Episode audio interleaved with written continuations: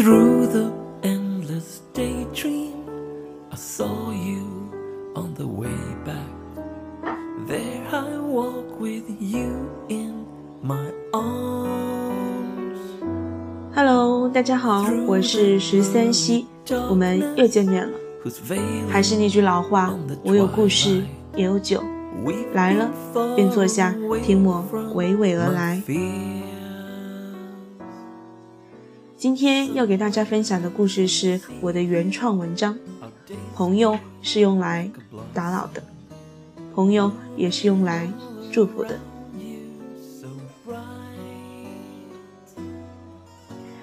有人曾经说过，友情是有一定宿命的，而这个宿命我们无法避免。这个人也曾说，友情宿命的转折点是十八岁，但是我却更寓意将这个转折点定为从学校进入社会。在这个转折点之前，朋友是用来打扰的；转折点之后，朋友是用来祝福的。在吗？这两个字在我手机的通讯工具中出现的次数越来越多。除去工作需要的联系的人之外，这两个字几乎都是用在与朋友的联系上，带着点不确定，带着点小心翼翼。我是一个比较务实的人，自我懂事以来，我便是一个喜欢接触实质性东西的人。人家说彩虹很漂亮，我通常都会保留几分怀疑，直到我自己真的看到彩虹，我才能真正相信彩虹是漂亮的。这种观念转换到生活中，就变成了哪怕是聊天，我都要看到对方的样子，或者听到对方的声音，才能真真切切地感觉到我是和一个人在聊天，而不是冰冷的电波。以前我与相隔两地的朋友聊天，老觉得用 QQ、微信这样的聊天工具很别扭。出于礼貌，我一般会用这个去确认：我现在打电话，你能接吗？那个时候，无论对方在做什么，在什么地方，处于什么时间，总能第一时间回复，然后就迅速通上话，再畅快地吐槽学校的课业，说某个人的坏话，或者讲一些内心阴暗的小秘密。当然，也会分享自己近期发生的事情，分享最近吃到的美食，以及最近喜欢上了什么人。那个时候，我们的友情是一种可以不论时间地点就能通话聊事儿的默契。我们从来都不用担心对方在做什么事，自己这样会不会打扰到对方。那个时候的我们也是最开心的时候，因为无论你什么时候难过，在什么地方难过，总有一个人不分时间地点的陪你。只是这些从我们各自进入社会之后，开始慢慢发生变化。发去确认对方是否有时间的 QQ 或微信，再也不是直接问对方能不能接电话，而是简单又带着点安慰自己的成分的在吗？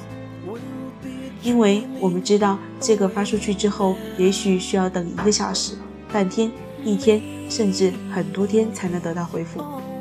这个时候，无论自己如何难过，也不会选择直接打电话过去，诉说自己的痛苦，只怕打扰到对方。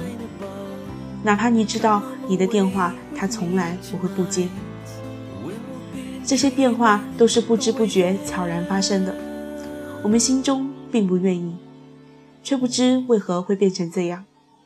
我曾经很多次在难过的时候，想直接拨电话过去。诉说自己的痛苦，释放情绪。手机的通讯录都打开了，在他的电话号码上停留了很久，终究没有拨出去，而是搭上件外套，去楼下的小卖部里买上几瓶啤酒，再回到住的地方，自斟自饮，自我疏解。虽说这个都是我自己的选择，难过的时候逼着自己不去打扰，喜悦的时候压抑着自己不去分享。只是我从来不明白原因，只一味的这么做着。前两天与朋友 A 闲聊，聊到过年回家要不要经常去约见朋友，我下意识的就说，最好不要经常吧，毕竟这样容易打扰到人家。你忍得住？一年没见，每次都用电话聊表思念之情，好不容易回家还不多见几次？再说，朋友不就是用来打扰的吗？A 回答道。A 的这句话让我的脑海中一片电光火石，然后我就开始灵光乍现。是啊，在那之前，朋友是用来打扰的；在那之后，朋友是用来祝福的。我们的生活总是在遇到不同的新人，失去不同的旧人。他们也许是你珍惜的人，也许只是从你世界路过的甲乙丙丁。我们是相互联系的人，也是相互独立的个体。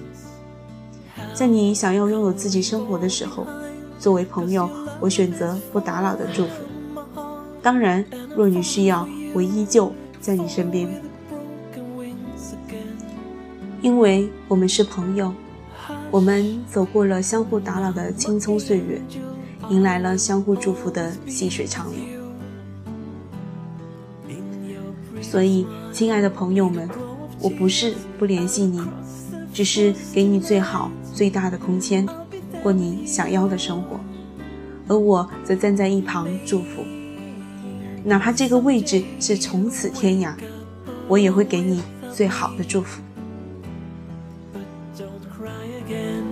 I'll be waiting here where the moon is on the rise as the olden days.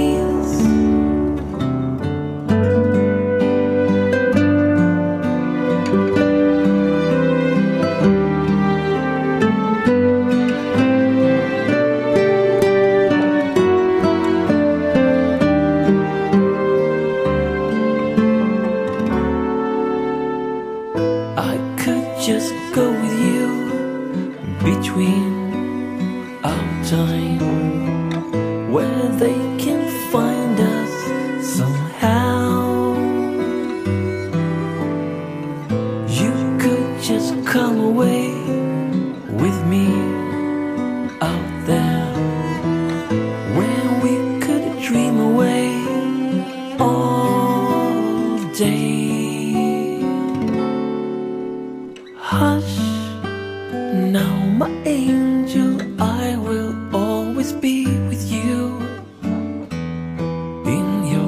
smile 好了，伴着这首好听的歌曲，作者君又来叨叨几句了。亲爱的朋友们，有的时候不打扰，就是我给你最好的祝福。但是若你需要，我随时都在你的身边，这也是作为朋友最高的真谛。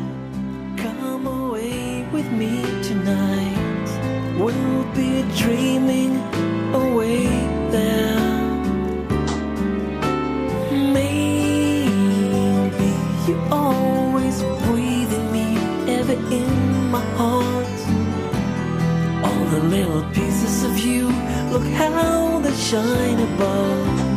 Come away with me tonight. We'll be dreaming away there.